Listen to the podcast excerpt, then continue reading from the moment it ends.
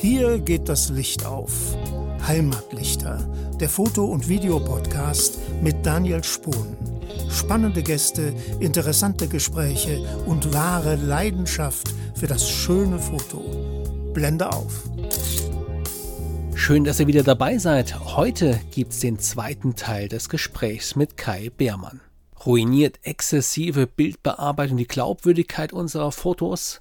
Brauchen wir wirklich Menschen in unseren Bildern, um ja, emotionaler berührt zu werden? Und wo können wir Fotografen uns inspirieren lassen für neue Bildideen? Das und einiges mehr jetzt in der Fortsetzung des Interviews mit Kai Beermann. Viel Spaß! Da fällt mir noch ein Aspekt ein, den ich spannend finde. Und zwar, gut, in der Landschaftsfotografie ist das jetzt nicht so das Thema, weil wir dort äh, im Grunde ohnehin nichts wirklich beeinflussen können.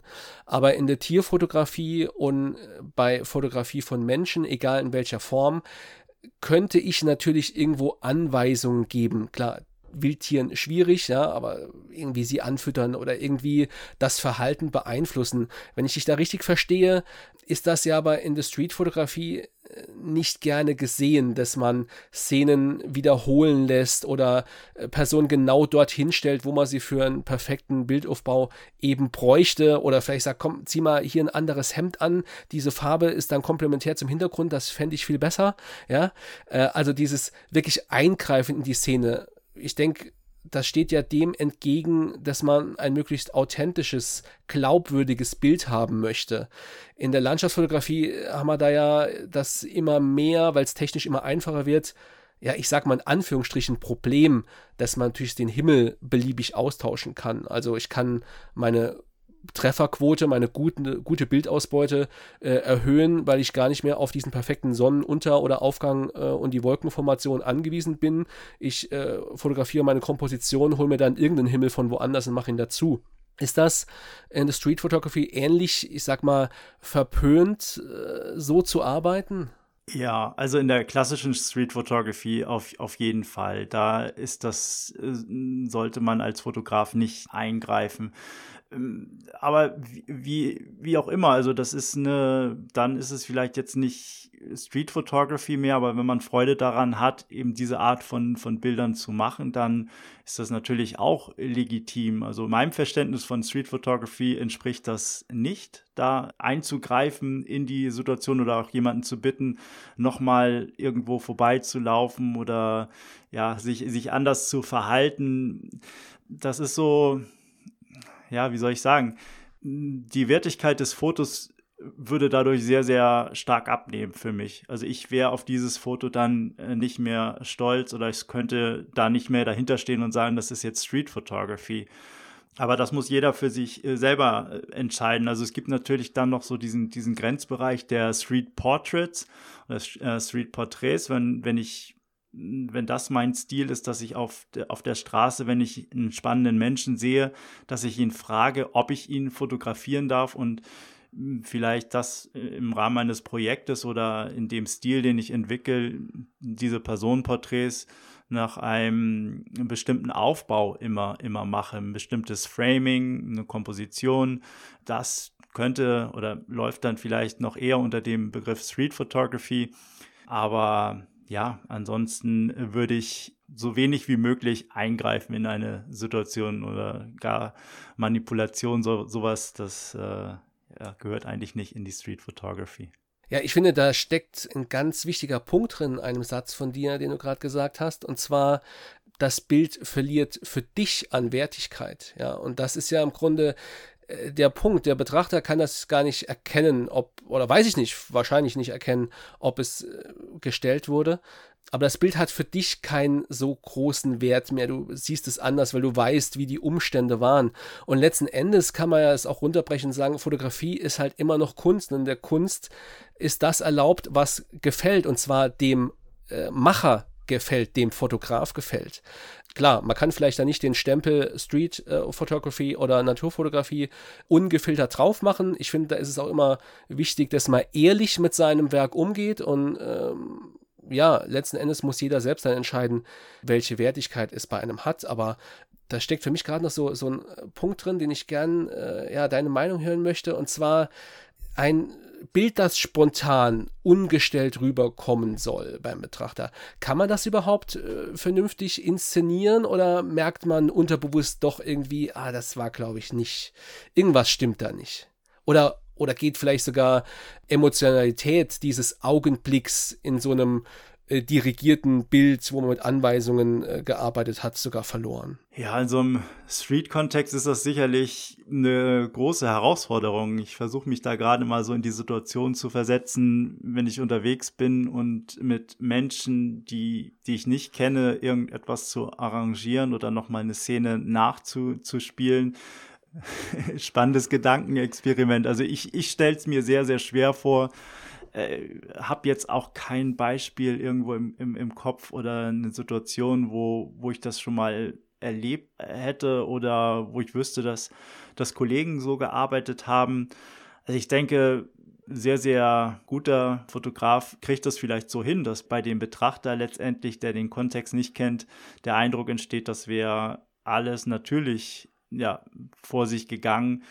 Ist sicherlich möglich, aber ja, sehr, sehr schwer herzustellen, glaube ich. Also das ist eine ganz, ganz spezielle Art der Fotografie. Ne? Es gibt ja Fotografen, die auch in anderen Genres versuchen, so, so, so Szenen nachzuspielen. Mir, mir fällt da, wie heißt die, Cindy Sherman, eine Fotografin, die ist jetzt keine klassische Street-Fotografin. Äh, sie äh, schlüpft immer selber in Rollen und die Bilder, die sie macht von sich selber, die erinnern so an, an Szenen aus äh, Hollywood-Filmen der 60er, äh, 70er Jahre.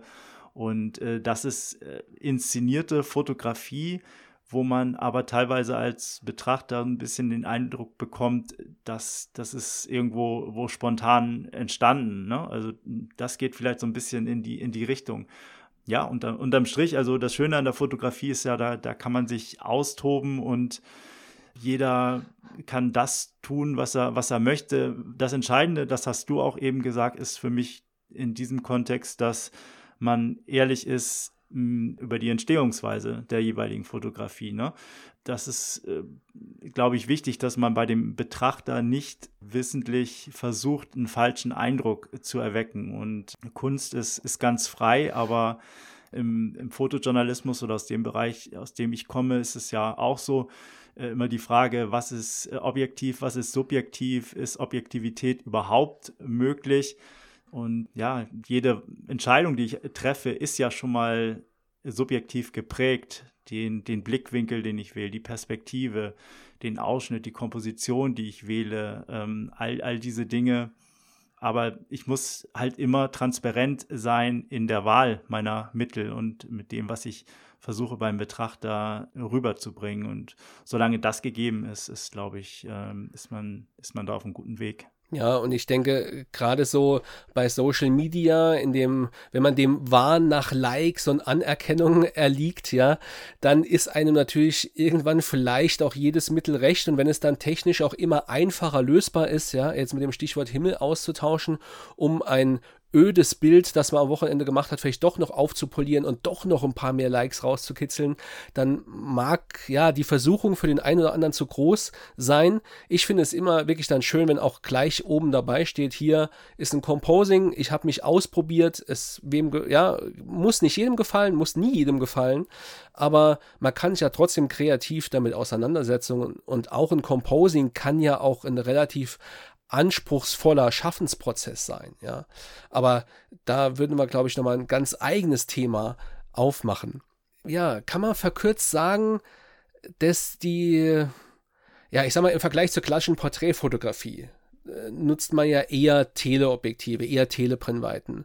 Ist letzten Endes Street Photography und auch Reportagefotografie im Grunde People-Fotografie mit dem Weitwinkelobjektiv? Ja, das kann man so sagen. Das ist, ist auf jeden Fall so. Ähm, in meinem Fall ist es ein äh, 23 Millimeter, die Brennweite, die ich da benutze. Also es ist auf jeden Fall weitwinklig, um äh, einfach aus dem Grunde, damit oder dass die, der Eindruck eben am realistischsten ist, äh, was das menschliche Auge so sieht, der, der Blickwinkel, dass der Betrachter immer mit dieser Brennweite die, das Gefühl hat, Teil der Situation zu sein glaube, ähm, das, das ist da schon wichtig oder, oder schön, dass man das mit dieser Brennweite so rüberbringen kann. Und deswegen verwenden das die meisten Kollegen auch, die in, in diesem Bereich der Fotografie unterwegs sind, ja. Das ist ja aber auch eine schöne Gemeinsamkeit zwischen jetzt vielleicht eher der klassischen Landschaftsfotografie und der Reportagefotografie. Also über einen größeren Bildwinkel mit dem Weitwinkelobjektiv einfach ja den Betrachter besser mit einzubeziehen, ihn quasi ja an diese Location, an den Moment der Aufnahme hineinzuversetzen, als wenn er mit dabei steht. Ja, und das mhm. ist natürlich die, glaube ich, dann auch leichter, dass das Bild eine Geschichte erzählt, wenn ich mehr Kontext im Bildwinkel erfassen kann und der Betrachter sich ja fühlt, als wäre er mit dabei gewesen. Da haben wir, denke ich, eine ganz schöne Gemeinsamkeit. Ja, auf jeden Fall. Also die Nähe, die ist da das Entscheidende. Ne? Äh, weitwinklig bin ich gezwungen, nah ran zu gehen an die Situation. Und ich bin praktisch als Fotograf mittendrin und äh, beobachte die Szene nicht aus sicherer Entfernung und gehe da mit dem äh, Telezoom ran und bleib unbeobachtet. Das ist äh, ja ähm, ganz, ganz entscheidend, um eben das Gefühl auch rüber bringen zu können, was da vorhanden gewesen ist, als ich das, äh, wenn ich das Foto äh, mache. Und das äh, lässt sich auf, äh, mit dem Telezoom auf jeden Fall nicht in gleicher Weise herstellen. Ja, da fällt mir der, der passende Satz ein, wenn deine Bilder nicht gut genug sind, warst du nicht nah genug dran. Genau. Und da steckt auch so viel drin, das kann ich auch äh, jedem Hörer nur mal empfehlen lasst das Zoom mal fest auf, auf Weitwinkel eingestellt und zoomt mit euren Füßen. Geht einfach nah ran und ihr werdet merken, man ist verdammt nah dran, bis man überhaupt erst das Gefühl hat, dass es vielleicht doch zu nah sein könnte.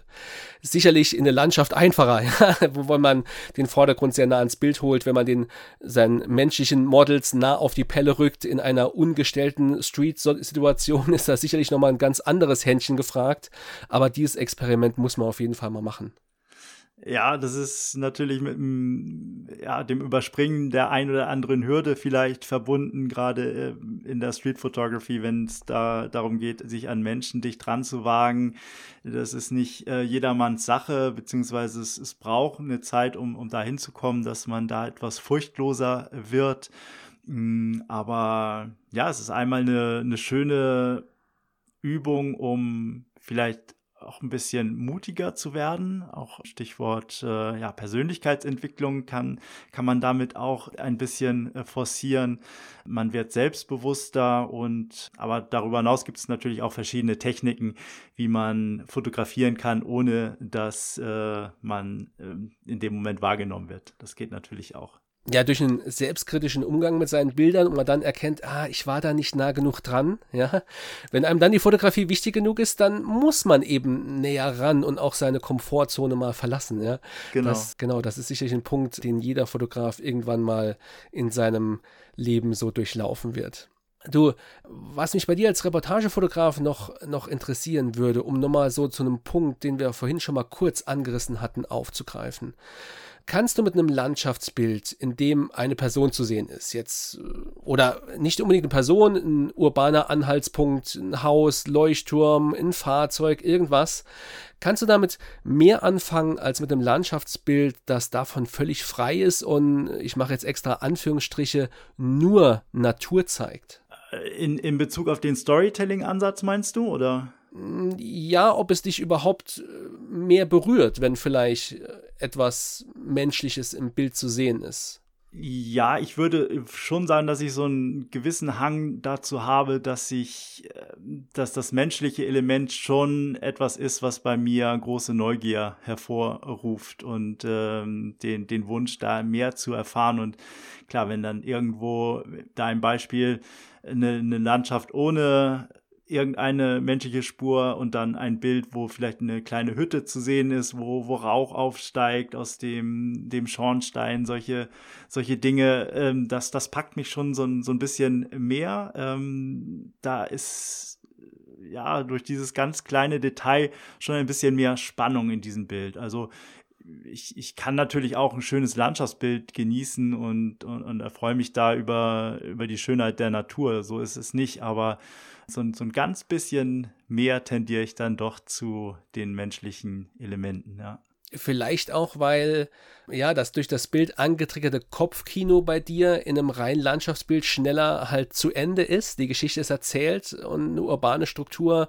verbindet man ja auch immer mit einer, ja, mit der Frage, ja, wer, wer ist da? Wer wohnt in diesem Haus? Wer, ja, wer benutzt diese Straße? Wer, wer steht da hinten? Ja, dass das vielleicht auch natürlich zutiefst menschlich ist, dass man ja. da mehr drin sieht. Ja, auf jeden Fall. Also eine, eine, ein klassisches Landschaftsbild, äh, da schließen sich natürlich auch Fragen an, oder da kann man das äh, Storytelling vor dem inneren Auge anregen, aber in dem zweiten Fall ist es so, also ich komme eigentlich aus der, der, auch aus der Landschaftsfotografie. Am Anfang habe ich viel Natur auf Reisen fotografiert, aber dann gab es diesen, diesen Schlüsselmoment, als ich Fotografie studiert habe äh, eine Zeit lang, wo ich in Berührung mit Fotografen gekommen bin, die eben diesen Street-Ansatz gehabt haben. Äh, zum Beispiel William Eggleston, ähm, amerikanischer Fotograf, der in den Südstaaten äh, viel so banale urbane Szenen fotografiert hat. Ähm, nicht unbedingt mit Menschen immer drin, das auch, aber bei ihm ist eben auch das Besondere gewesen, dass er äh, diese menschliche Spur immer in seinen Bildern drin hatten. Das können achtlos weggeworfene Papier, Gegenstände, irgendwas sein, also wo man sieht, da hat etwas stattgefunden, da waren Menschen, sie sind jetzt aber nicht mehr da und das ist das, was zurückgeblieben ist. Und das hat mich unheimlich fasziniert und dann bin ich so losgegangen mit der Kamera und habe versucht, diesen Ansatz umzusetzen. Und so bin ich zu, zu der Street Photography gekommen, einfach zu schauen, was ist da im, im öffentlichen Raum, welche, welche Spuren kann ich da entdecken und immer verbunden mit dem Kopfkino, was dann da angesprungen ist. Ne? Das ist dann eben ein Foto gewesen, eine Situation, aber davor und danach habe ich dann versucht, was ist, was, wie ist die Geschichte oder wie hat sie begonnen und wie ist sie dann weitergegangen. Also da war jedes Einzelfoto immer nur Teil einer größeren Geschichte. Und äh, ja, das begleitet mich bis heute. Das ist ja auch eine Herangehensweise, mit der man beim Betrachter so ein bisschen ein Denkmuster oder einen Denkprozess anregen kann, ja, aufmerksam machen. Jetzt gerade in dem Beispiel mit den achtlos weggeworfenen Gegenständen, ja, dass da fühlt man sich vielleicht auch hin und wieder ertappt, ja. Jeder hat vielleicht schon mal, auch wenn es länger her ist, wo man noch nicht so sensibilisiert war, vielleicht mal etwas achtlos weggeworfen. Und dann diesen Kontrast herzustellen zwischen, ja, der Natur und doch überall ist eine Spur von uns, von der Menschheit. Ja, das ist ja auch so ein Zwiespalt und das führt mich zum nächsten Punkt wenn man jetzt ja bei zum Beispiel erfolgreichen Instagrammern so durchscrollt, dann äh, sieht man ja oft Personen, die in einer, ja, ich würde es schon fast schon als Kulisse bezeichnen oder sie als Kulisse verwenden, eine möglichst natürlich wirkende wilde Landschaft. Ja, und das macht ja den Gegensatz zu uns Menschen dann quasi maximal. Ich habe eine wilde, ungezähmte Landschaft und ich als kleines Männlein oder Weiblein stehe da mittendrin. Ja.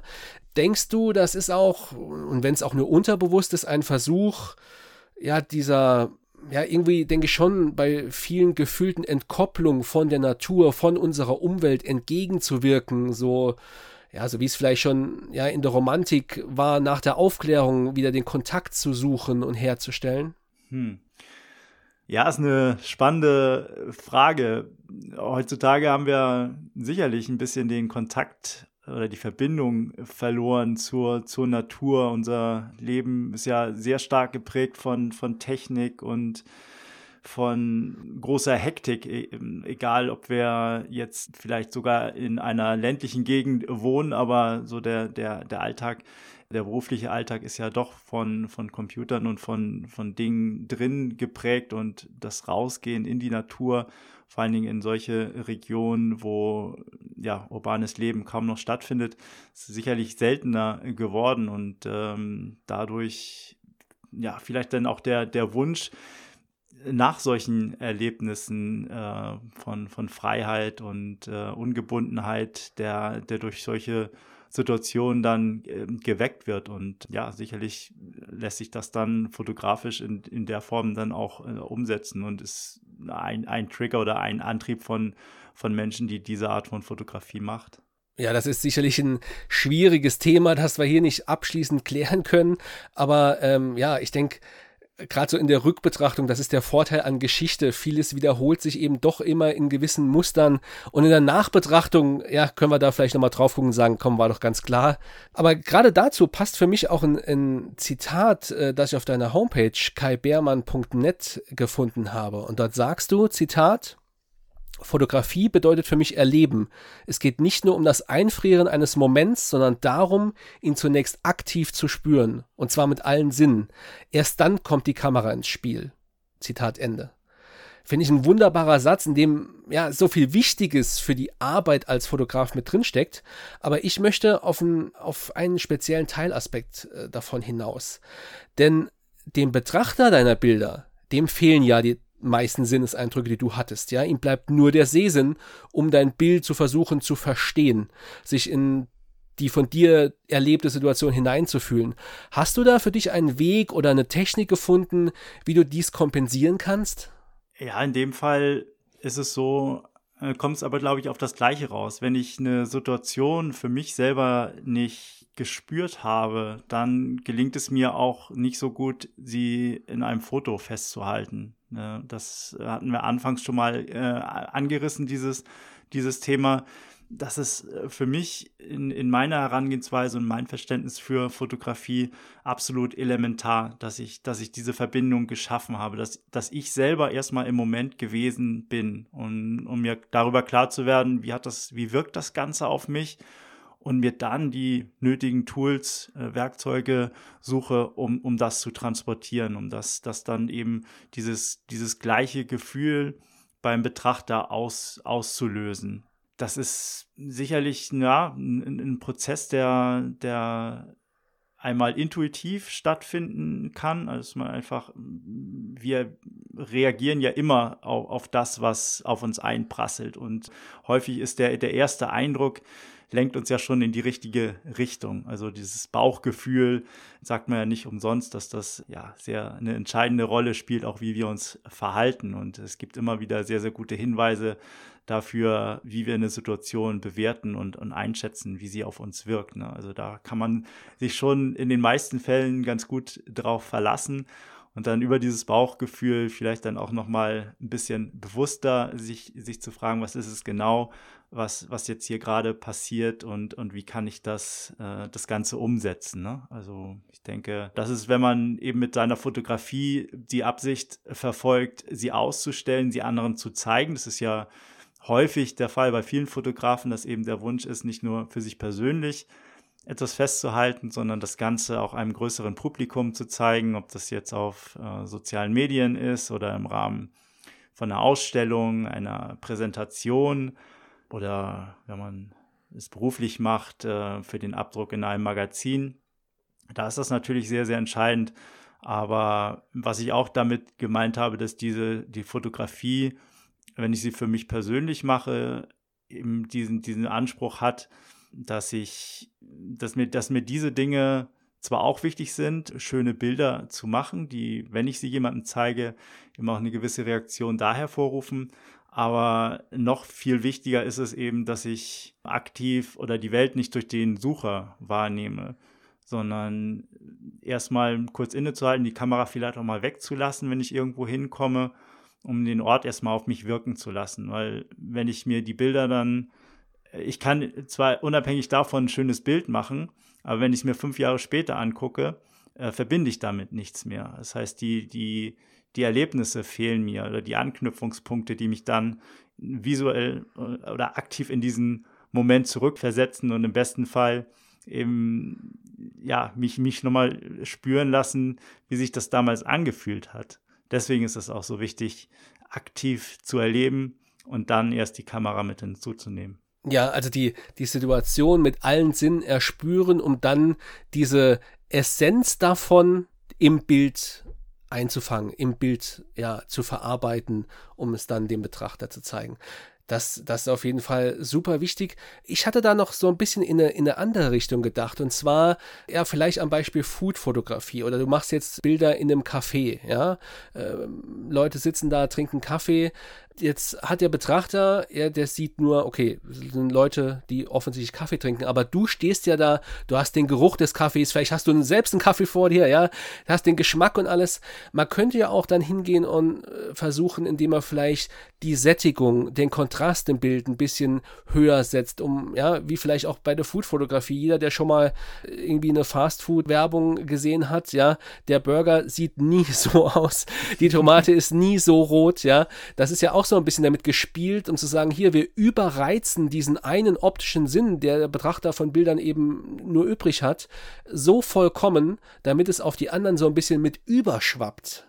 Ja, die, klar, definitiv. Also das sind alles Entscheidungen, die man, die man treffen kann als, als Fotograf. Ne? Die, diese Möglichkeiten stehen uns natürlich zur Verfügung, um eine bestimmte Bildaussage nochmal zu, zu verstärken. Das, ähm, das auf jeden Fall. Also äh, je mehr äh, Werkzeuge man da in seinem fotografischen Werkzeugkasten hat äh, in Bezug auf Komposition und, und, und kreativen Ideen, desto, desto besser. Und die sollte man dann auch, auch nutzen. Ja. Oder denke ich gerade ja, beim Thema Dynamik äh, längere Belichtungszeiten. Das ist ja bei Landschaftsfotografen immer so, äh, oder nicht immer, aber oft so Worst Case, oh, wenn das Stativ nicht richtig steht, ja, und dann ist alles verwackelt. Ähm, das mögen, mögen die natürlich gar nicht gerne, ich auch nicht, ganz klar, ja. ja. Aber in der, in der Street Photography bist du ja meistens wohl frei Hand unterwegs und du möchtest ja oft so ein bisschen Unschärfe in der Bewegung haben, um einfach nicht dieses eingefrorene, sondern so kann man ja auch nochmal mehr Gespür für die Situation beim Betrachter ankommen lassen, dass einfach auch eine Bewegung schnell, hektisch und äh, ja abläuft und man dann diese Wischer doch gerne in Kauf nimmt und äh, teilweise ein Bild auch erst dadurch wirklich mit Leben gefüllt wird. Ja, wenn, wenn das mein Ziel ist, in, in einem Bild oder einem Streetbild auszudrücken, dass etwas schnell passiert, dass Hektik mit im Spiel ist, dann ist Bewegungsunschärfe oder längere Verschlusszeiten sicherlich ein, ein Mittel, Mittel der Wahl, ja. Und sicherlich ein Gestaltungselement, was oft etwas kurz kommt, würde ich sagen. Mehr Mut, ja, zu Unschärfe, würde ich fast schon sagen, macht da auf jeden Fall Sinn und stößt eine interessante Entwicklung als Fotograf an. Du Kai, zum Abschluss wollte ich noch fragen, hast du bestimmte Inspirationsquellen für neue Bildideen? Du hast schon einige andere Fotografen erwähnt, aber ist vielleicht auch Malerei, Filme? Wo, wo kommen deine Ideen her oder kommen die dir einfach spontan nachts oder unter der Dusche? Denkst du, ach, das mache ich noch? Äh, nee, ich bin in allen oder liebe alle Kunstformen und aus allen Kunstformen kann man Inspiration äh, beziehen, ob das Malerei, Literatur, äh, Film, was auch immer ist. Was ich sehr, sehr gerne mache, ist, wenn ich mir Filme anschaue, dass ich ähm, hier und da mal auf die Stopptaste drücke, was äh, nicht immer zu Begeisterung führt bei den Menschen, mit denen ich Filme zusammen gucke. Äh, das dauert dann immer ein bisschen länger. Aber ich sehe Filme mittlerweile so in, in einzelnen äh, Frames, dass ich mir überlege, äh, wenn ich jetzt das Bild anhalte, wie wirkt das Ganze als Foto? Ähm, bei Filmen sind ja auch äh, Fotografen mit beteiligt, die, die, die, die, am Set arbeiten und, und das ganze Design, das Framing so machen, dass es eben auch aus fotografischer Sicht äh, stimmig ist. Und das ist ja sehr spannend, sich Filme einfach mal so dahingehend anzuschauen und auch äh, etwas ältere Filme vielleicht. Äh, neulich habe ich einen Film von Alfred Hitchcock geguckt, der die eignen sich da hervorragend dazu, auch äh, wie, wie Spannung in einem Bild erzeugt wird. Ähm, da gab es eine Szene, das war äh, ein, ein Mann, der am Telefon war und dort mit dem Entführer seiner Tochter gesprochen hat. Und da ging die Kamera dann immer weiter runter. Man hat ihn nicht gesehen, sondern nur seine Hand gesehen, wie er ein Buch, was auf dem Tisch lag, immer so hektisch durchgeblättert hat. Und äh, da habe ich auch mal gestoppt. Und, und all solche Szenen, also es ist nicht nur, dass es kompositorisch irgendwo stimmig ist, sondern man kann auch bestimmte Emotionen, Spannung, Stress und so da drin ablesen und schauen, wie kann man das eben umsetzen, wie kann man das rüberbringen in einem Bild. Also kann man unheimlich viel daraus lernen und Dann das gleiche mit Literatur, wenn es um das Thema Storytelling geht zum Beispiel. Sich einfach mal die Lieblingsbücher, die man so im Regal hat, durchzuschauen und nur die ersten zwei Sätze zu lesen. Wie werde ich als Leser in dieses Buch reingezogen? Was hat der Autor für Mittel eingesetzt, um meine Aufmerksamkeit gleich von Beginn an zu wecken? Und dann zu überlegen, wie kann ich diese Worte oder dieser Eindruck, der da entstanden ist, wie könnte ich das fotografisch umsetzen? Also es ist unheimlich, ja, es ist eine Art, wie man mit spielerischen Mitteln oder kreativen Mitteln versuchen kann, aus anderen Kunstformen oder diese mit in die Fotografie hereinzutragen. Ja, das ist doch eine wunderbare Zusammenfassung. Auch nochmal die Brücke zurück äh, zu unserem Beginn, dem Journalismus und der Fotografie. Die Brücke, man kann sich von so vielen Dingen in seinem Alltag inspirieren und begeistern lassen. Man muss einfach ein bisschen offen durch die Welt gehen, kreativ bleiben und vor allem die meiste Arbeit in das Foto stecken, bevor man den Auslöser drückt. Ich denke, das ist sehr schön rausgekommen in dieser Folge. Kai, vielen lieben Dank, dass du dabei warst. Hat mich sehr gefreut. Ich danke dir, Daniel, auch für die vielen spannenden Fragen, dass mich da richtig zum Nachdenken gebracht hat. Mir viel Spaß gemacht. Mir auch. Vielen Dank, Kai. Bis bald. Ciao. Tschüss. Das war Kai Beermann im Gespräch. Eine fantastische Doppelfolge rund um das Thema Reportage, Fotografie und weit darüber hinaus. Und ja, thematisch passt da unsere nächste Folge perfekt dazu. Denn in zwei Wochen ist Ulf Tietke hier zu Gast. Ulf ist Verleger und Journalist. Er ist vor über 25 Jahren aus Norddeutschland in den Schwarzwald gezogen und seitdem ja, brennt er vor allem für die Kulinarik des Schwarzwaldes. Als Herausgeber des Hashtag Heimatmagazins, dem Genussbotschafter für den Schwarzwald, ja, da hat er tagtäglich mit Fotos zu tun. Ja, freut euch auf spannende Einblicke und wenn auch ihr zukünftig keine Folge mehr verpassen wollt, dann abonniert jetzt am besten den Heimatlichter Podcast. Ich freue mich auf euch. Wir hören uns. Euer Daniel.